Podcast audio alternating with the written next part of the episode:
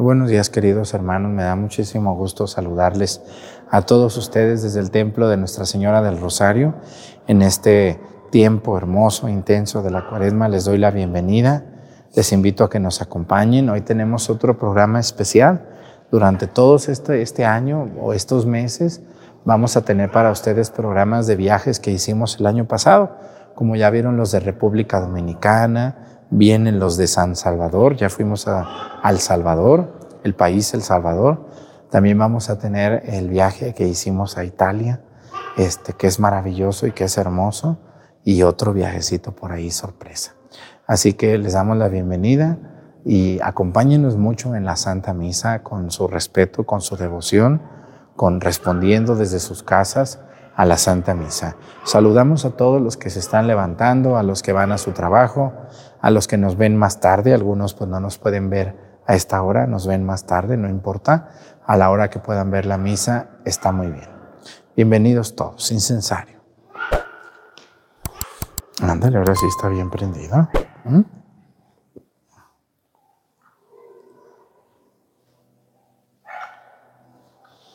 Reverencia a la cruz. Avanzamos despacito.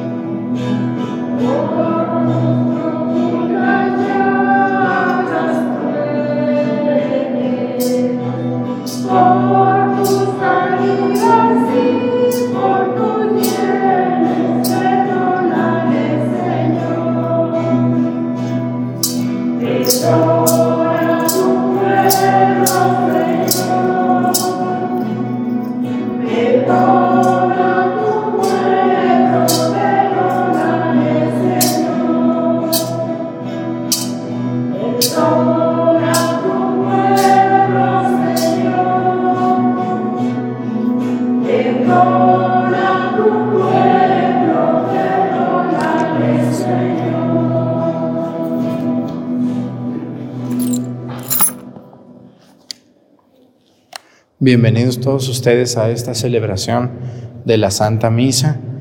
Le damos gracias a Dios por, por este día que nos ha regalado, para que el Señor nos ayude, nos vaya muy bien a todos. Hoy quiero pedirle a Dios nuestro Señor por un estado de la República Mexicana, donde sabemos que muchos nos ven. Vamos a pedir por uno de los estados más bonitos de México, que es Quintana Roo, esas playas que tiene Quintana Roo tan hermosas preciosas, unas de las más hermosas del mundo. Pedimos por su capital Chetumal, por Cancún, por Playa del Carmen, por este por las islas, Islas Mujeres y la isla de Cozumel y por todas las ciudades y pueblos y hoteles y todo lo que existe en Quintana Roo. Pedimos por todos los que allí nos ven, que son muchísimas personas. Hoy quiero pedirle a Dios también eh, por un país donde sabemos que hay personas que nos ven. Hoy quiero pedirle a Dios, bueno, por todo un continente, porque ahí en ese continente pues casi no hay, casi no hay católicos. Entonces, pocos nos ven. Y como tampoco se habla mucho el español, pues todavía menos, ¿verdad? Estamos hablando del continente asiático ahí donde está Japón, Corea del Sur, Corea del Norte, donde está China, donde está parte de Rusia, donde se encuentran los, todos los países que terminan en Ustan, como Uzbekistán, Afganistán, Kazajistán, todo lo que termina en tan, todos esos países, la India también, ¿no? Ahí está Pakistán a un lado, está Tailandia, Indonesia, todos esos países que muchos de ellos son budistas o son taoístas o son musulmanes. Pedimos a Dios por algún católico que nos esté viendo en Asia, pues le pedimos a Dios por él, que Dios le bendiga, que Dios le acompañe en su trabajo, en su familia, allá donde vive. Hoy quiero pedirle a Dios por todas las personas que se dedican al trabajo de la hotelería, todos los que tienen un hotel, grande o chico, por los que de eso viven, por los que asean los hoteles, los surten, los limpian, todas las personas que trabajan en el estacionamiento, en las albercas, en todo lo que tiene un hotel. Pedimos a Dios por todos esos trabajadores que le echan muchas ganas a su trabajo. Que Dios les bendiga mucho. Vamos a pedirle a Dios nuestro Señor también en esta Santa Misa. Vamos a pedir por Rocío Lorenzo, a Nuestra Señora de la Candelaria.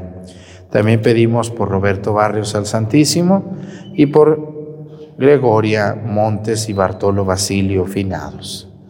Le pedimos a Dios por nuestros pueblos, por toda la gente que nos ve. En el nombre del Padre y del Hijo y del Espíritu Santo, la gracia de nuestro Señor Jesucristo, el amor del Padre y la comunión del Espíritu Santo esté con todos ustedes. Pidámosle perdón a Dios por todas nuestras faltas. Yo confieso ante Dios Todopoderoso y ante ustedes, hermanos, que he pecado mucho de pensamiento, palabra, obra y omisión. Por mi culpa, por mi culpa, por mi grande culpa. Por eso ruego a Santa María, siempre Virgen, a los ángeles, a los santos, y a ustedes, hermanos, que intercedan por mí ante Dios nuestro Señor. Dios Todopoderoso tenga misericordia de nosotros, perdone nuestros pecados y nos lleve a la vida eterna.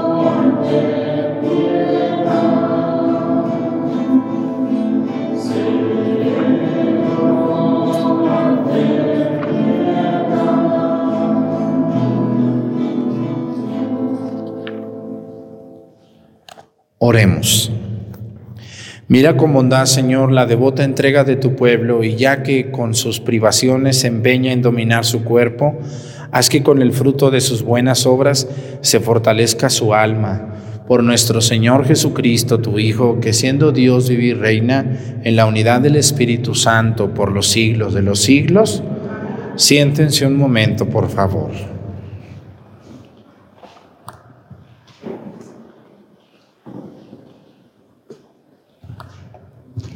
Del libro del profeta Jonás.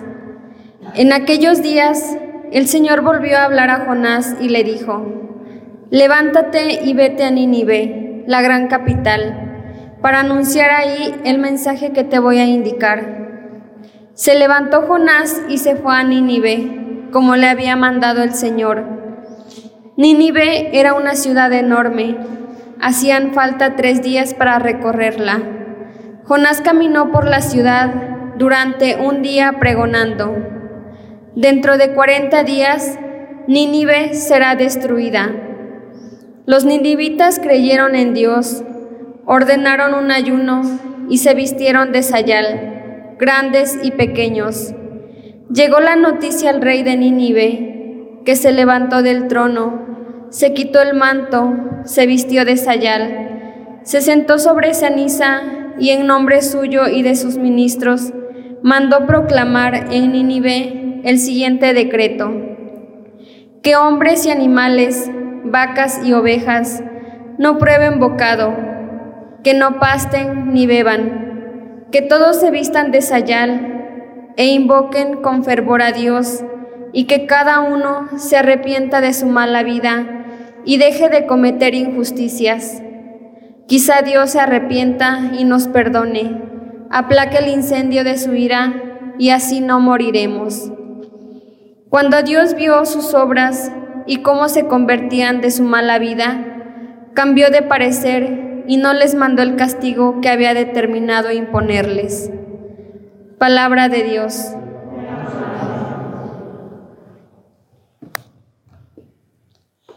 A un corazón contrito, Señor, no lo desprecias.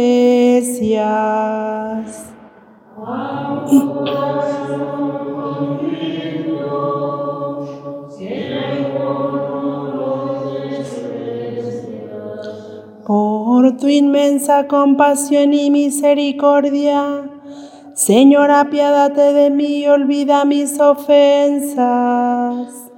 Lávame bien de todos mis delitos y purifícame de mis pecados.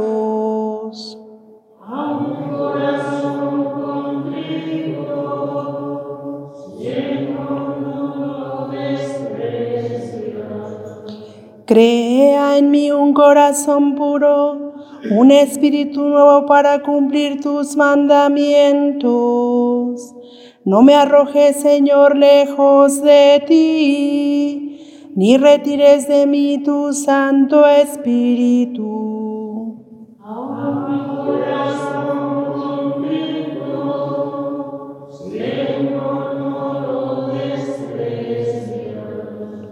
Tú, Señor, nos complaces en los sacrificios, y si te ofreciera un holocausto no te agradaría. Un corazón contrito te presento, y a un corazón contrito tú nunca lo desprecias.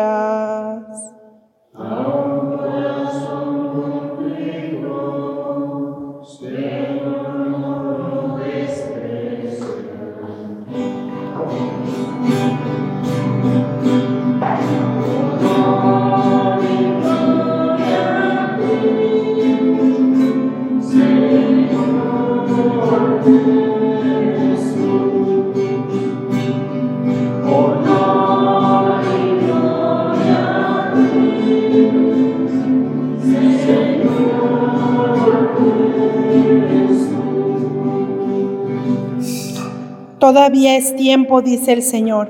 Arrepiéntanse de todo corazón y vuélvanse a mí, que soy compasivo y misericordioso.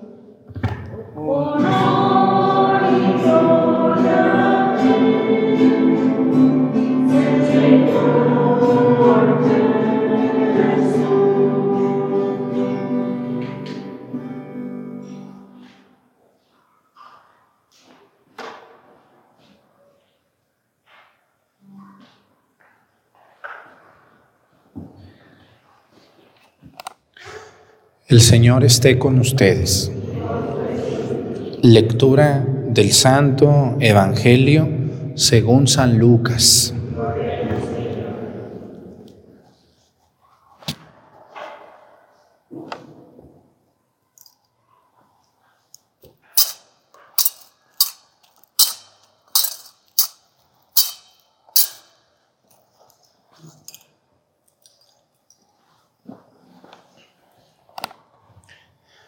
En aquel tiempo, la multitud se apiñaba alrededor de Jesús y éste comenzó a decirles, la gente de este tiempo es una gente perversa. Pide una señal, pero no se le dará más señal que la de Jonás.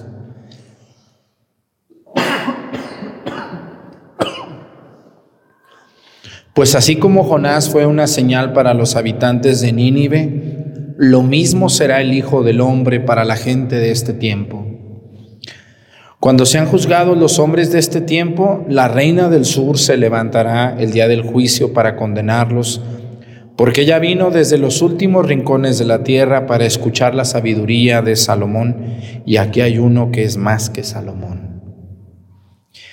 Cuando sea juzgada la gente de este tiempo, los hombres de Nínive se levantarán en el día del juicio para condenarla, porque ellos se convirtieron con la predicación de Jonás, y aquí hay uno que es más que Jonás.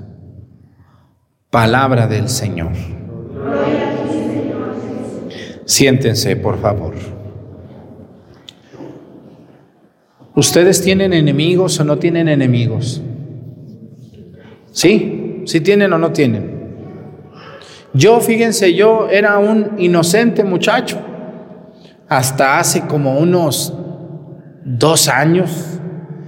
Yo pensaba que no tenía enemigos porque trataba de llevármela bien con todos. Y me he dado cuenta con el paso de los años que desde mi infancia, mi juventud, cuando estuve en el seminario y ahora que soy sacerdote, tengo enemigos.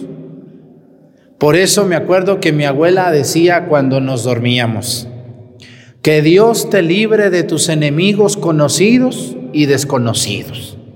Y yo decía, ¿por qué mi abuela dice que mis enemigos desconocidos? Ahora entiendo. Hay personas que sabemos que les caemos gordos y que los conocemos. Pero hay personas que pensamos que les caemos bien, pero resulta que no nos quieren para nada. Solo nos dan una cara bonita cuando estamos allí, pero realmente no les caemos bien. Y sin embargo no les hemos hecho nada.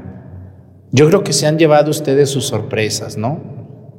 Algo que yo les quiero decir hoy es, ¿Jesús tenía enemigos? Sí tenía. ¿Seguro? La respuesta es sí, pues si no tuviera, no lo hubieran crucificado. Así de sencillo. No le hubieran dado los latigazos que le dieron. Fíjense nomás, si Jesús, que era todo amor, que hizo ver a un ciego de nacimiento, que volvió a la vida a su amigo Lázaro, que le levantó de la muerte al hijo de la viuda de Naím, que detuvo el, el, cuando llevaban a sepultar a este muchacho y lo tocó y le dijo, levántate. Que curó al, al tullido que estaba ahí en un lado de la piscina, ¿no?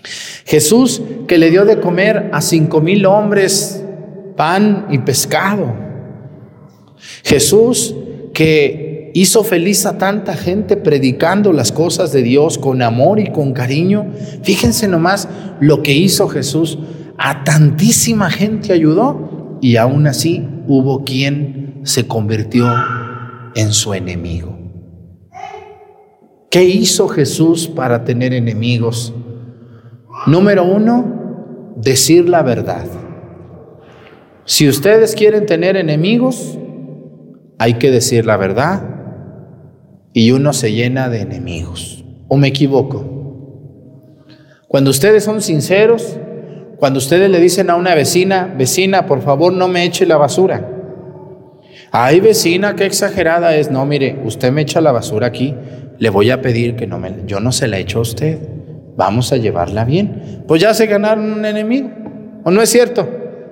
Cuando a un hijo le dicen, cásate como Dios manda, hijo de mi vida, que yo no te di ejemplo, Vive, por favor, como Dios manda. ¿Cómo me gustaría verte en misa? ¿Qué cara le ponen sus hijos? ¿Qué les dicen? Ay, mamá, muchas gracias por preocuparte por mí. Te juro que estamos haciendo todo lo posible para pronto casarnos. ¿Sí les dicen así sus hijos? ¿O qué les dicen? ¿No les ponen cara de yegua? ¿Ya vas a empezar otra vez? ¿Para eso vienes? Mejor ya ni vengas. ¿Para eso te venimos a visitar, mamá? Ya ni la comida me sabe buena. ¿Cuál fue el pecado de la mamá? Decir qué? La verdad, exactamente. El error, no error, no es error. lo que causó que Jesús tuviera enemigos era ser amigo de la verdad. Era decir la verdad. Por eso va a haber un filósofo en la antigüedad que va a decir, yo soy amigo de, no me acuerdo de quién dijo, de un, no me acuerdo, se me fue el avión, pero dijo, yo soy amigo de fulano de tal, una persona muy importante, dice, pero soy más amigo de la verdad. Y por eso la frase, una de las frases más conocidas de Jesús, una de las frases más conocidas de Jesús era, la verdad nos hará libres. Así es. Cuando uno habla con la verdad, cuando uno vive con verdad, uno es libre. Porque si te la pasas quedando bien, si te la pasas de alcahueta con tus hijos o de alcahuete, pues nomás te haces tonto con P, ¿verdad? Todo, toda la familia muy bonita. Ay, mis hijos, qué guapos, qué, qué inteligentes. Ay, mi hija, sí, pero viviendo una vida de puercos, ¿verdad? Sin Dios teniendo relaciones matrimoniales y relaciones sexuales sin bendición de Dios, amancebados, ya llevan dos, tres novias y otro novio y, ya tienen hijos y viven una vida como de puercos. Y la mamá orgullosa, ay, mis hijos, a mis hijos no les digo nada porque pobrecitos de mis hijos, ay, no, ¿quién? Ese cura metiche, yo desde que escuché que ese cura habló de esto ya no lo veo porque me cayó gordo. ¿Por qué creen que yo le caigo gordo a la gente? A la que le caigo gordo porque les gusta que les pongan miel en las orejas, porque quieren oír mentiritas. ¿Mm? Como a mí el otro día me, me pidieron una misa de difunto, por eso ustedes me caen bien aquí en los pueblos. En los, en los pueblos la mayoría de la gente es muy sincera. ¿Verdad que sí? La mayoría. No falta alguno que otro atarantado, pero la mayoría son muy sinceros. Una vez allá en la ciudad donde yo estaba, llevaron un muerto de esos que nunca se paraban en misa nomás cuando se les moría la hermana, el bautismo del nieto, si no, ni a misa iban. Ya cuando se murió, ya ven, ahorita ponen hasta un cuadro y le ponen hasta una aureola, parece ya un santo, cuando en vida era un diablo, bien hecho, diablo completo. Y luego llegaron las hijas y me dijeron, ¿podemos hablar con usted, Padre Arturo? Sí, dígame, ¿qué pasó, señora? Mire, es que sabemos que usted es muy sincero pero le queremos pedir que por favor hable muy bien del difunto. Les dije, miren, discúlpenme, pero yo no sé echar mentiras. ¿Saben qué? Mejor no hablemos del muerto, ni bien ni mal, porque si hablamos la verdad, sale muy raspado el muerto. Mejor vamos a hacernos como que no hay muerto y le pedimos a Dios por el perdón de sus pecados. ¿Qué les parece? No me anden pidiendo echar mentiras. Porque yo me siento mal. Yo me siento mal. Yo prefiero decirles a ustedes con claridad, oye, qué bonito leíste, qué bonito cantaste en misa, qué bonito tocas la guitarra en, público, pero en privado yo sí le digo, oye, échale más ganas al salmo porque te faltó. Oye, está muy sucia la iglesia, hay que limpiarla. ¿No agradecen más eso? En privado, a que les esté chuleando puras mentiras. Eso no está bien. Y ese es el pecado de Jesús. Hoy Jesús habla de algo que hoy sucede entre la gente. Dice, dice, en aquel tiempo la multitud se apiñaba alrededor de Jesús. ¿Qué era apiñarse? ¿Qué quiere decir apiñarse? Amontonarse. Se le amontonaba a Jesús la gente. ¿Por qué buscaban a Jesús? Porque Jesús decía la verdad. Una vez a mí un, una persona muy importante en la iglesia me cuestionó y me dijo, oye Arturito, porque me conoció estando yo chiquito, ahorita ya soy un viejón, ¿verdad? Y él más viejo. Me dijo, oye Arturito, dice, pues, ¿qué les das a la gente que te ven tanto? Le digo, padre, pues yo le echo ganas. Era, es un sacerdote muy importante allá de donde yo soy. Dice, pues a mí ya se me hace muy malo que te vean tanto, como que no se me hace correcto. Le dije, pero ¿por qué no se le hace correcto? Yo a nadie obligo, a nadie le prendo la televisión, la gente solita se mete a su celular o a su pantalla, busca en YouTube y le pone. ¿Ya que sí? A ninguno de ustedes yo le voy a prender la tele, ¿o sí?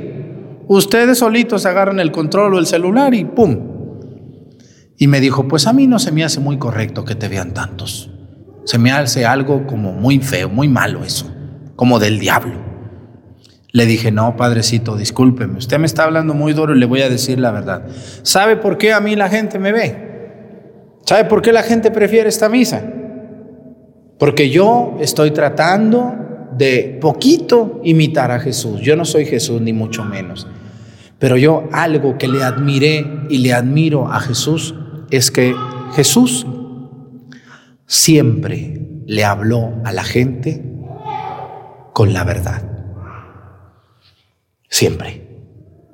Y yo he aprendido que la gente no quiere que le hablen bonito, sino que le hablen clarito. ¿O no es cierto, señores? O yo les puedo hablar aquí puras cosas bonitas, que mira, te vas a ir al cielo, pareces el ángel de la guarda con esa cara tan hermosa. Ay, señora, usted parece la Virgen María. Ya le vamos a quitar el nombre, ya no se va a llamar Doña Chana, ya se va a llamar Doña Purísima usted. La Purísima aquí de Topiltepe y el Purísimo también. ¿Para qué les digo mentiras? Le dije, la gente me ve porque yo hablo con verdad. Y yo les voy a decir hoy lo que Cristo, fíjense, por eso a Cristo se le apiñaba la gente. Por eso a Cristo se le juntaba la gente. Porque la gente tenía ganas de oír palabras de vida eterna y palabras con verdad. Jesús ponía ejemplos que todo mundo entendía. La semilla, todo mundo era campesino. ¿eh? El árbol de la mostaza, todo mundo conoce la mostaza. Jesús hablaba del trigo, todo mundo conocía el trigo. Jesús hablaba de los pescados. Jesús ponía ejemplo del pan.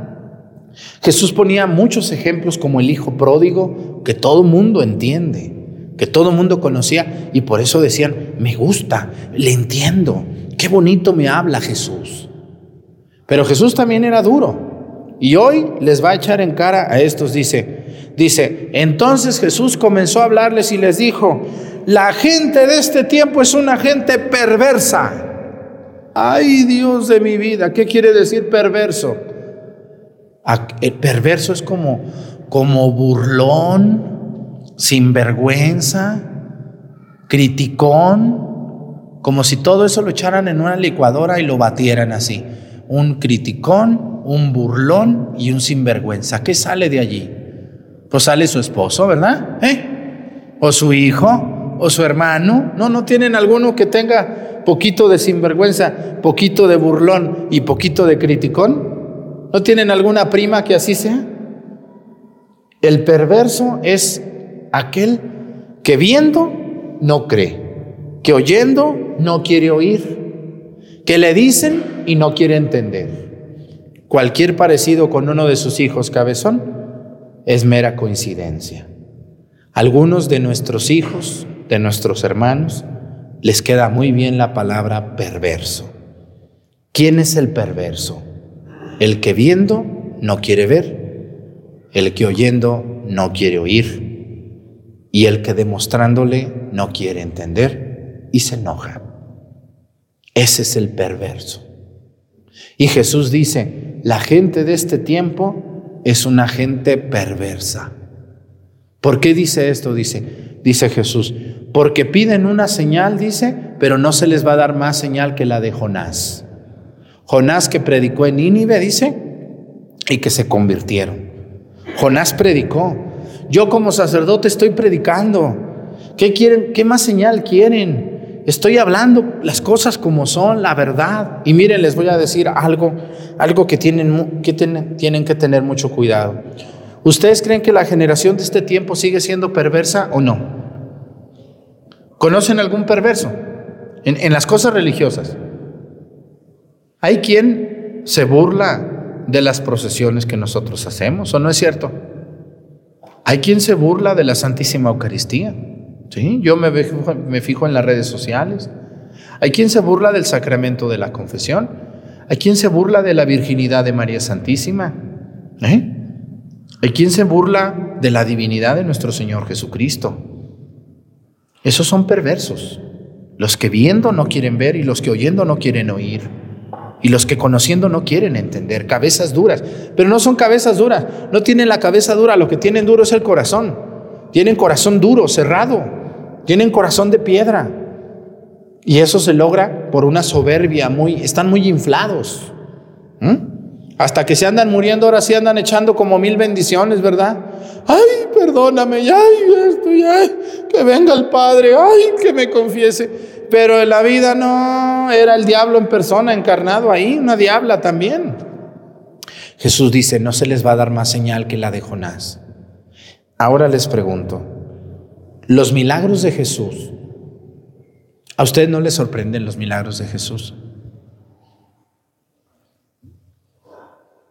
¿Nunca han llorado con una película de Jesús? ¿Nunca han llorado? ¿O se han llorado? ¿Por qué? ¿Por qué lloramos cuando vemos una película de Jesús con atención? Cuando ven una película de Jesús, dejen el mugroso celular. Dejen de hacer lo que estén haciendo y disfruten la película. Siéntense, serénense, apaguen lo que tengan que apagar y disfruten esa película. Esto es algo precioso. Una de las mejores terapias que yo tengo cuando yo me siento muy triste, cuando yo me siento muy desanimado, aparte de ir al Santísimo un ratito a saludar al Señor. Porque todos ustedes alguna vez se han sentido muy tristes, desalentados, preocupados, decir, estoy cansada, Señor, ya, ya estoy cansada, ya les he dicho a mis hijos, estoy muy, muy agotado, no tengo dinero, me siento muy enfermo. Se me murió mi esposa, mi esposo, mi padre, mi hijo que yo tanto quería. Estoy muy triste. La mejor terapia que existe para una persona así es ir al sagrario a saludar al Señor. Y número dos, para mí, a mí en lo personal, me sirve mucho ver una película de Jesús aunque ya la haya visto 10, 20, 30 veces. Pero cuando la vean, disfrútenla. Dejen de hacer lo que estén haciendo. Apáguenle a la olla de los frijoles. No se pongan a cocinar. Siéntense en su sillón, en su sala. Pónganla. Y vean a Jesús lo que fue capaz de hacer. Por eso Jesús se molesta. Porque esta gente dice que le pedía una señal. Es como esa gente que dice, ay, yo quiero un milagrito. A ver, hazme un milagrito. No sé si ustedes se acuerdan, hay una parte del Evangelio que a mí me da mucho gusto cómo Jesús se sostiene. Cuando la pasión de nuestro Señor Jesucristo, que ahora en Semana Santa la vamos a escuchar, el domingo de Ramos y el Viernes Santo, cuando nosotros escuchamos la pasión de Cristo, hay una escena bien dura de Jesús. Hay muchas, pero esta es una de las que a mí más, más me, me conmueve. Cuando Pilatos no quiere juzgar a Jesús, le dice, ¿de dónde es este? Y le dicen, es de Galilea, es Galileo. Muy bien, dice Pilato, entonces llévenselo a Herodes. Que lo juzgue Herodes, porque él es Galileo. Poncio Pilato se lo manda a Herodes, el que mató a su primo Juan el Bautista. ¿Se acuerdan de esa escena? Que traen a Jesús para allá y para acá, y otra vez para allá, y otra vez para acá y se lo llevan a Herodes y cuando se presenta con Herodes, Jesús, mira, Jesús, lo deja hablar. Y le dice Herodes, ¿tú eres Jesús? ¿Del que me han hablado? Y lo mira de arriba abajo, guarachudo, sucio, cochino, lleno de sangre, amarrado, y le dice, ¿tú eres el rey de los judíos?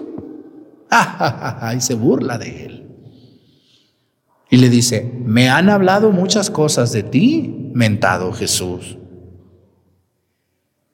Hazme un milagrito. A ver, quiero ver el poder del que me hablan que tú tienes. ¿Y qué hace Jesús cuando está con Herodes? Nada. Él le pudo haber dicho, déjame ir y te hago un milagro. Nada. Silencio. Y le dice Herodes, yo no veo nada en ti. Vete de aquí, Galileo cochino, que te lleven con Pilatos. Yo no tengo nada que ver contigo. ¿Por qué? Porque la gente trataba de desacreditar las cosas de Jesús. Esa es la gente perversa, la que quiere una señal la que si Dios no le hace un milagro deja de creer. Hoy hay personas que se les está muriendo alguien en el hospital, le piden un milagro a Dios y si no se cura, se enojan con Dios. No, señores, la muerte es una realidad inminente. ¿Ustedes creen que a mí no me dolió la muerte de mi padre hace unos meses? Pero yo entiendo que es la naturaleza humana y que todos tenemos nuestro momento y yo estoy agradecido con Dios por la vida de mi padre y si Dios dijo hasta aquí, pues hasta aquí. Y yo no me voy a enojar con Dios. Agradecido estoy con Dios por los años que vivió mi padre. ¿eh?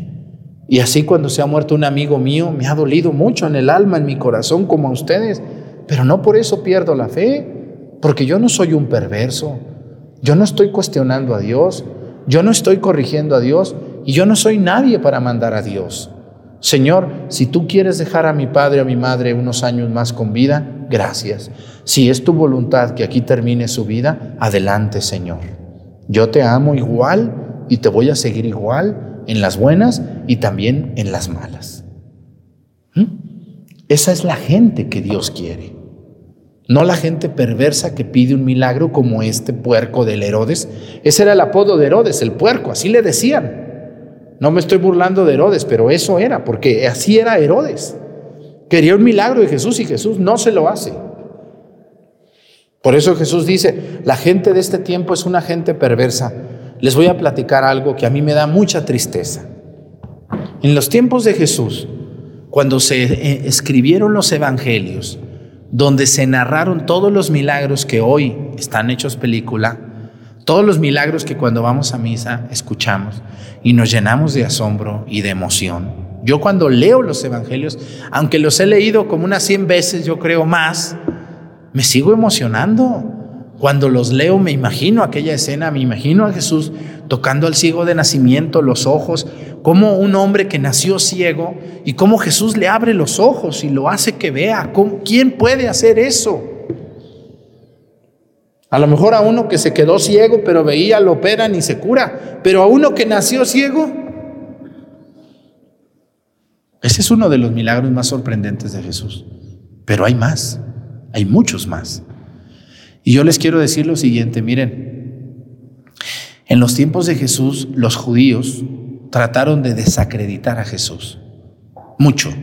Diciendo, esos milagrillos no es cierto, es mentira, no es verdad, estos exageran. ¿eh?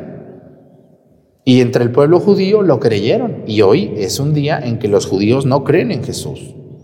Dicen que Jesús no es su Mesías, el pueblo judío, aunque Jesús sí lo era.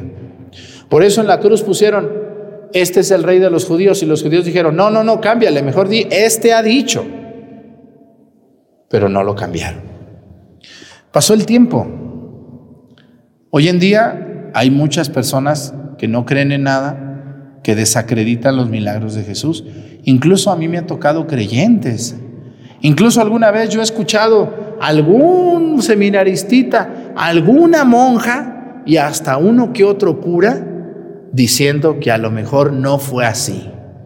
¿Cómo es posible que seamos así? A ver, yo les voy a hacer una pregunta. ¿Ustedes creen completamente en los evangelios? Yo sí.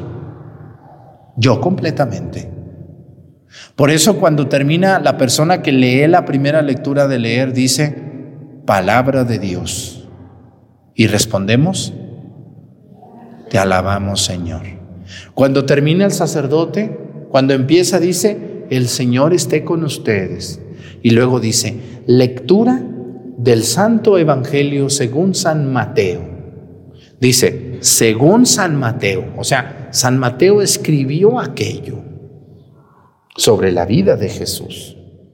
Y cuando termina de leer el sacerdote, el sacerdote dice, palabra del Señor. Palabra del Señor. Y luego el sacerdote, ¿qué hace? ¿Qué hace? ¿Se agacha o qué hace? besa los evangelios. Cada vez que leemos el evangelio en misa, el sacerdote mismo besa en señal de respeto y de admiración los evangelios. Yo les quiero decir que yo soy un hombre de mucha fe. He ido a Tierra Santa tres veces y espero ir muchas y espero que algún día ustedes vayan una vez por lo menos. Ah, vendan una parcela que tengan ahí, una casa abandonada. Ahí están guardando, sabrás para quién, para las nueras y los yernos, bien codos que son. Ojalá que un día se animen a ir. Yo he ido tres veces y, no es presumir, es, es emocionante. Y he podido llevar cada vez a 100 personas. Y yo, aunque he ido tres veces, voy con aquella emoción. Cuando toco aquellas piedras, cuando me siento en esas bardas, en esas ruinas, y me acuerdo de un evangelio, por ejemplo, cuando Jesús expulsó el demonio del poseído de la sinagoga de Cafarnaum y voy y entro a la sinagoga que están hechas ruinas, hay unas piedras abandonadas, pero me dicen, aquí fue la sinagoga de Cafarnaum, porque los guías de allá son bien fríos. Nomás te dicen, aquí fue la sinagoga de Cafarnaum, donde Jesús vino y leyó el evangelio, la palabra de Dios. Y ya es todo lo que dicen.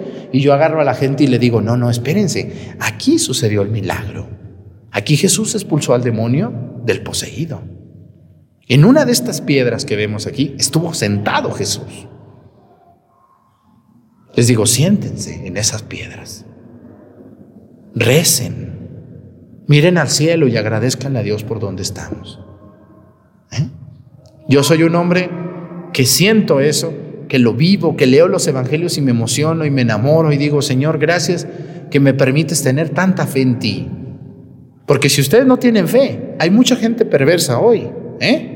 incluso dentro de la iglesia. Yo he ido a seminaristas atarantados, a monjas extraviadas y a uno que otro cura también extraviado, que predican que, que a lo mejor no fue así, que eh, tontos, embrutecidos, perversos, esos son, son unos perversos. Porque el perverso es el que viendo no cree, el que oyendo no quiere oír y no quiere entender. Yo soy un hombre apasionado de Dios y todo lo que está en los evangelios lo creo completamente y verdaderamente. Porque yo confío en Dios y en su misericordia. No sé ustedes, ¿tienen dudas de los evangelios? No, yo no. Cuando se sientan tristes, cuando les metan ideas tontas, pónganse a ver la película de Jesús. Disfrútenla. No hagan nada más que verla y verán qué bien se van a sentir. Y díganle mucho a Dios, Señor, dame fe, dame fuerza. Yo no quiero ser una persona perversa. Yo no quiero ser el que, el que mal encamine a otros. Porque algunos de los que, algunas personas que yo conozco, han mal encaminado a sus propios hijos. Todas esas mujeres y esos viejos que no traen a sus hijos a misa el domingo, qué gran, qué gran mujer, qué gran hombre eres. Vergüenza te debería de dar, cabezón. No traes a tus hijos a misa, no les explicas por qué venir a misa. Habla con tus hijos de Dios. Ustedes los que están criando, ¿de qué hablan con sus hijos? A ver, ¿de qué platican? ¿Ustedes de qué hablan con sus hijos? Los tienen 24 horas al día con ustedes. ¿De qué platican? Puras cosas muy, muy secundarias. ¿Eh? ¿Qué te dejaron de tarea, mi hijo? las tablas. A ver, yo te ayudo, mi hijo. Ya, dos por dos, cuatro, tres por tres, nueve. Y luego ya termina la tarea. ¿Qué más vas a hacer? Vamos a jugar. Y ya se van a jugar o a caminar. Y ya. Pero muy, casi nadie habla con sus hijos cosas serias, mucho menos de Dios. Yo tengo muy presente que las primeras imágenes que yo me acuerdo cuando era niño era en la noche, antes de dormirme, de rodillas en mi cama, viendo al ángel de mi guarda que estaba en mi cabecera, rezando con mi madre o con mi abuela, el ángel de mi guarda, mi dulce compañía. Yo lo rezaba con ellas y yo me encaba. Cuando ustedes eran niños tenían miedo, ¿no les daba miedo a veces? A mí sí. ¿Saben yo cómo se me quitaba el miedo? Volteando a ver el ángel de la guarda en la noche. Esa imagen que tenía yo en mi cabecera. Yo le agradezco tanto a Dios haber crecido en un ambiente sumamente religioso, porque yo no entiendo, a ver ustedes, ustedes conocen a alguien que no cree en Dios, que no cree en nada, ¿Qué, ¿cómo sostiene su vida? Cuando esa persona se enferma, cuando esa persona se hace vieja, jorobada, panzón, pelón, cuando empiezan los años de la vejez, cuando todo se te olvida, ¿qué se sentirá empezarse a morir y no haber conocido a Cristo? Porque la vejez es empezar a morir. ¿Qué se sentirá llegar a la vejez y no haber conocido a Dios? Qué triste, qué vida tan vacía, tan hueca, tan tonta. Yo les invito mucho a eso. Dejemos de ser perversos. No le estemos pidiendo a Dios señales. Las señales están en los evangelios. Dios, Dios tiene un plan contigo. Deja a Dios hacer el plan contigo. Ponte en las manos de Dios. Suéltate en Él. Encomiéndate, dile, Señor, que se haga lo que tú quieras. Indícame por dónde camino. Dime qué hacer con este problema. Y Dios les va a ayudar. Pero si ustedes se dejan llevar por Dios. Cuidado con la gente perversa, ¿eh? Hoy hay mucha gente perversa que no cree nada y se molesta porque ustedes creen. ¿Ustedes creen que hay gente que me quiere destruir a mí para que no predique? Claro que sí. Claro que sí. Si Jesús, que era todo amor, toda bondad, toda sinceridad, tuvo enemigos, pues ahora este loco que está hablando aquí con ustedes. Así es. Que Dios nos ayude a tener fuerza, a amarlo, a creerle y a vivir apasionado por los milagros de Cristo hasta el último suspiro de nuestras vidas. Que así sea. Pónganse de pie. Presentemos ante el Señor nuestras intenciones. Vamos a decir todos, Padre, escúchanos.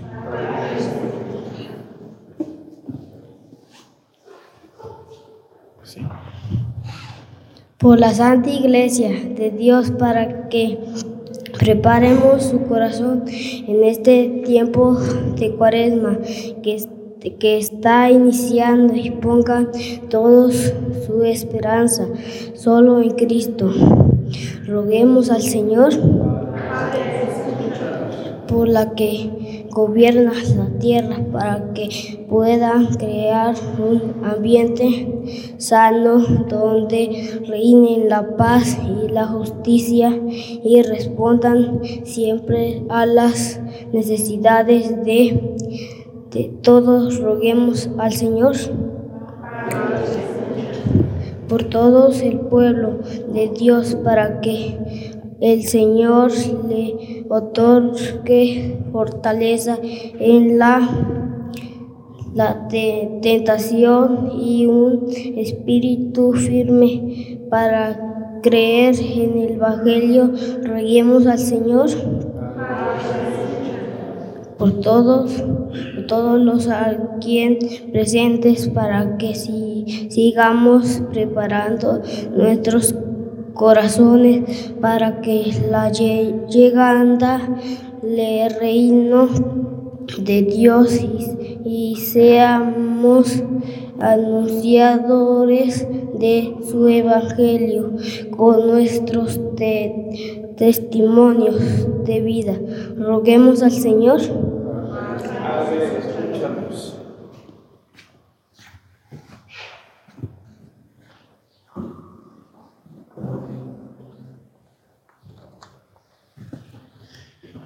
Pidamos a Dios por toda la gente que quiere destruirle la fe a los demás.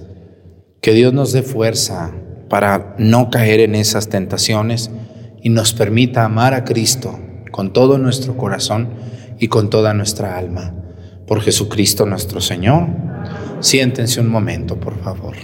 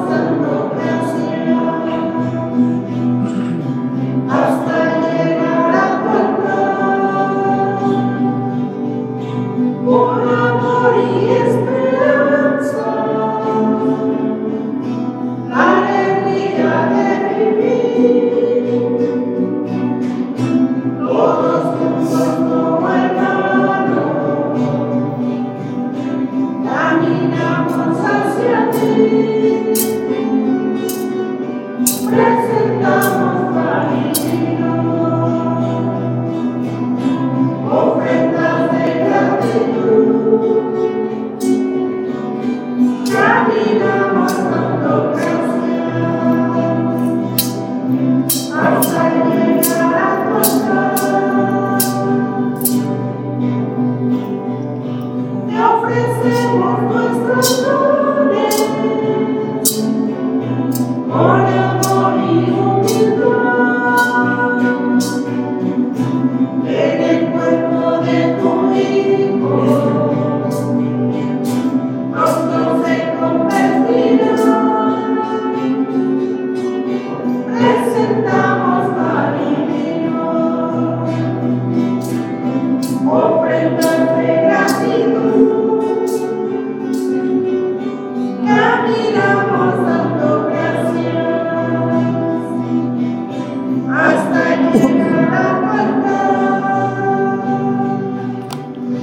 Hermanos y hermanas para que este sacrificio mío de ustedes sea agradable a Dios Padre Todopoderoso. Este sacrificio para alabanza y gloria de su nombre, para nuestro bien y el de toda su santa iglesia.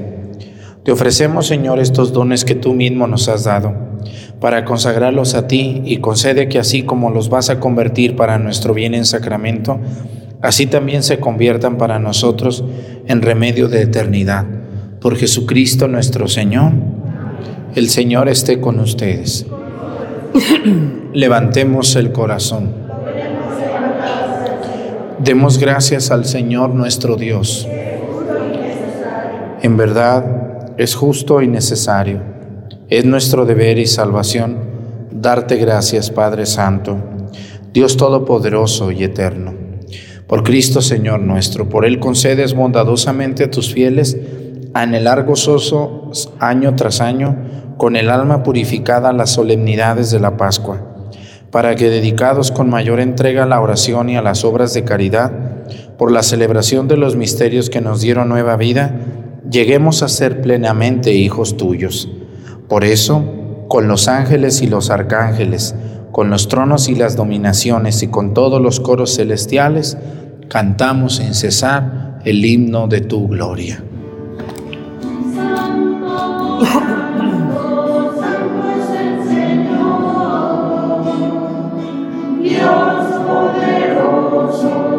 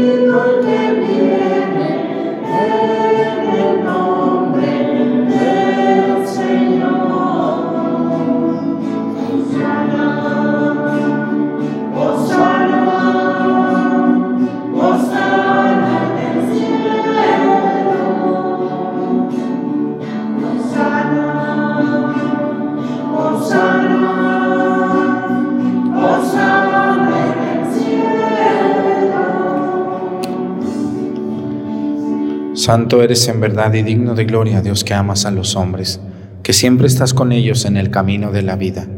Bendito es en verdad tu Hijo que está presente en medio de nosotros, cuando somos congregados por su amor, y como hizo en otro tiempo con sus discípulos, nos explica las escrituras y parte para nosotros el pan.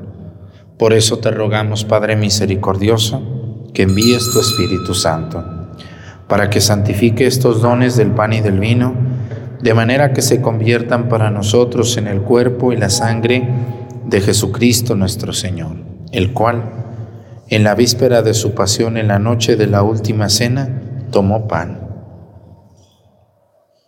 Te bendijo, lo partió y se los dio a sus discípulos, diciendo, Tomen y coman todos de él, porque esto es mi cuerpo, que será entregado por ustedes.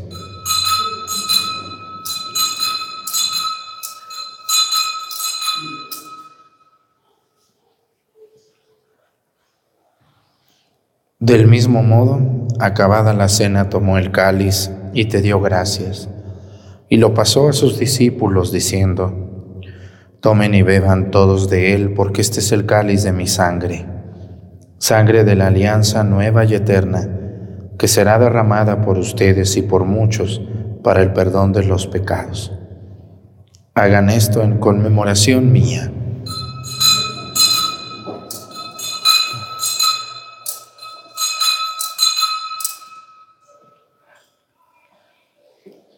Este es el sacramento de nuestra fe.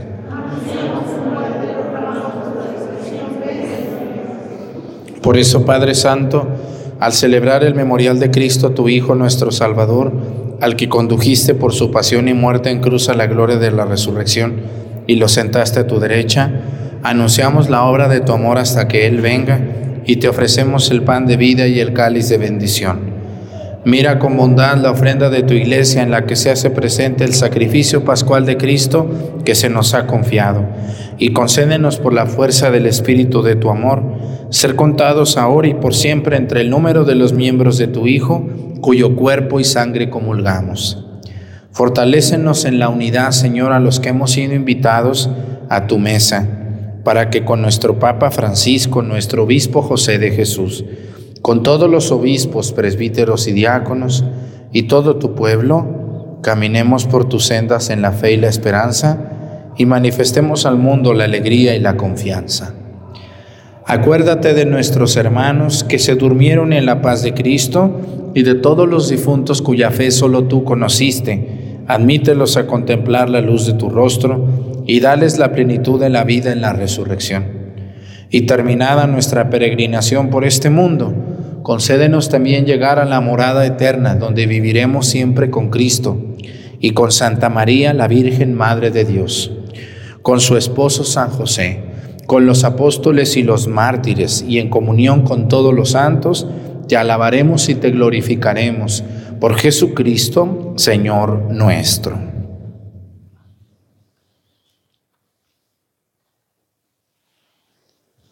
Por Cristo, con Él y en Él, a ti Dios Padre Omnipotente, en la unidad del Espíritu Santo, todo honor y toda gloria por los siglos de los siglos,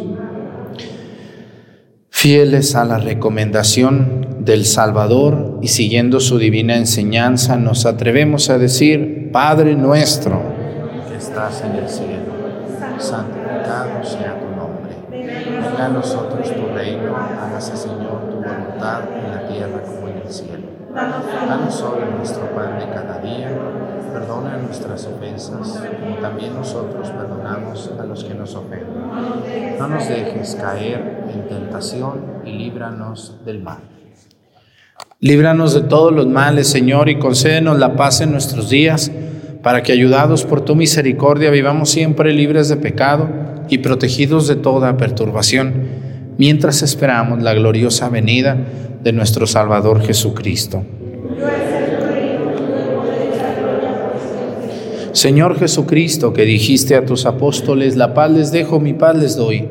No tengas en cuenta nuestros pecados, sino la fe de tu iglesia, y conforme a tu palabra, concédele la paz y la unidad. Tú que vives y reinas por los siglos de los siglos, que la paz del Señor esté con ustedes. Vamos a darnos con nuestra mano un saludo de paz.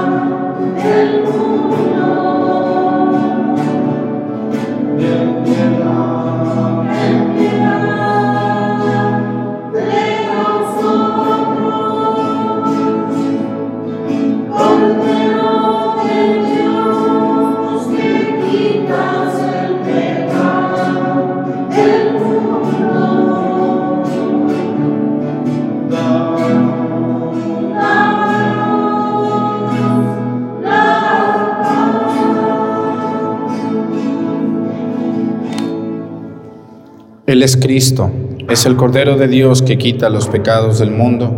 Dichosos los invitados a la cena del Señor.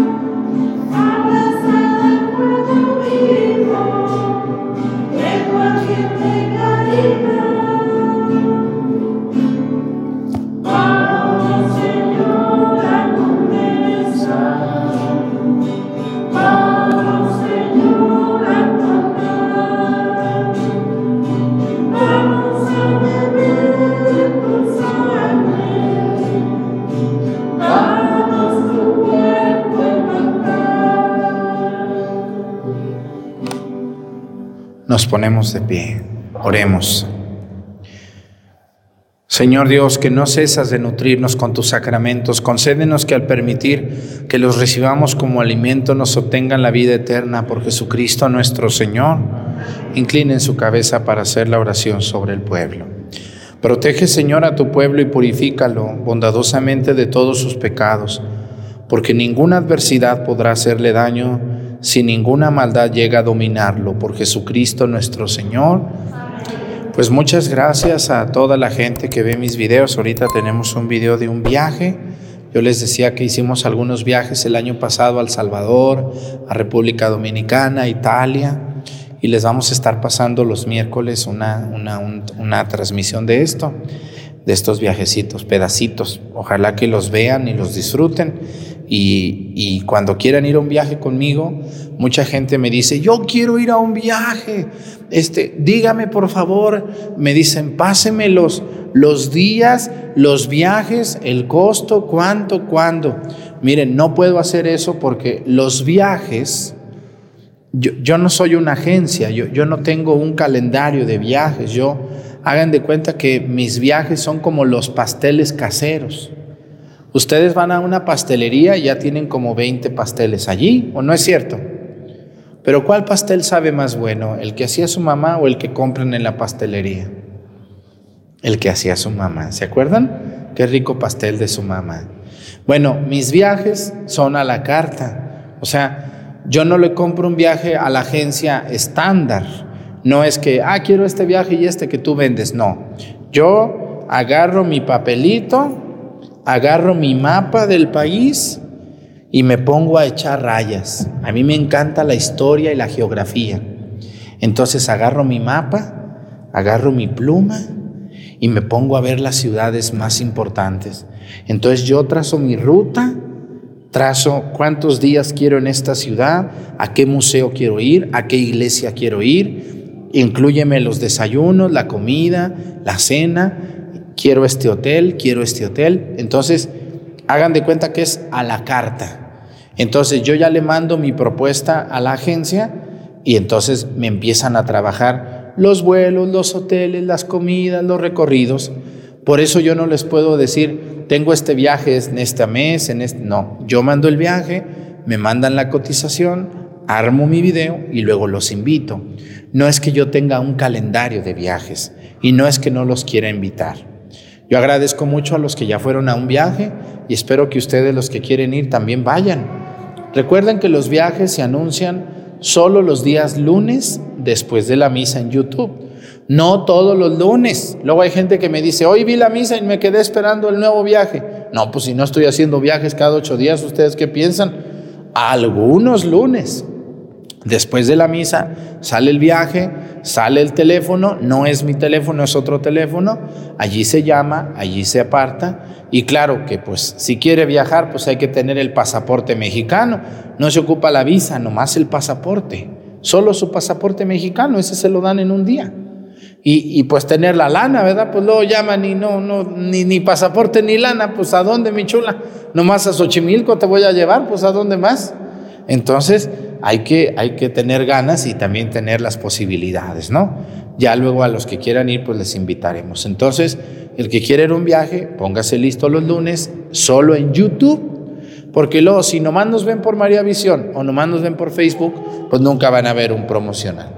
Abuelitas, aprendan a usar el YouTube. Es muy fácil, todos sus nietos les pueden enseñar. Nomás es saber usar el control remoto ahí en su pantallota que tienen en su casa Ahí pueden ver mejor los programas todavía, porque en el celular ya están medias cegatonas o cegatones. ahí están. No, díganles a sus hijos, mamá, ¿qué quieres que te regalemos? Porque te queremos mucho. Una pantalla, díganle, pantalla grandota.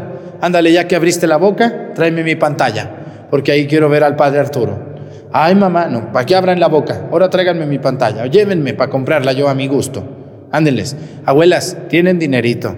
No se priven de nada. Se van a morir, mi chulas. Se van a morir. ¿Sí me entienden? Yo también. Pero a lo mejor alguna de ustedes me gana.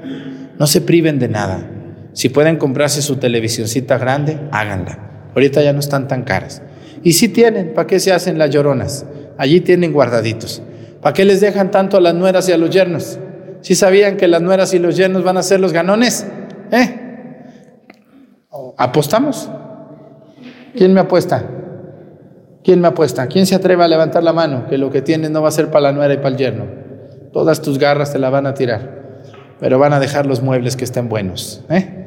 Disfruten de la vida poquito, por favor. Pónganse de pie. El Señor esté con ustedes. La bendición de Dios Padre, Hijo y Espíritu Santo descienda sobre ustedes y permanezcan para siempre. Tengan un bonito día. Nos vemos mañana con la ayuda de Dios.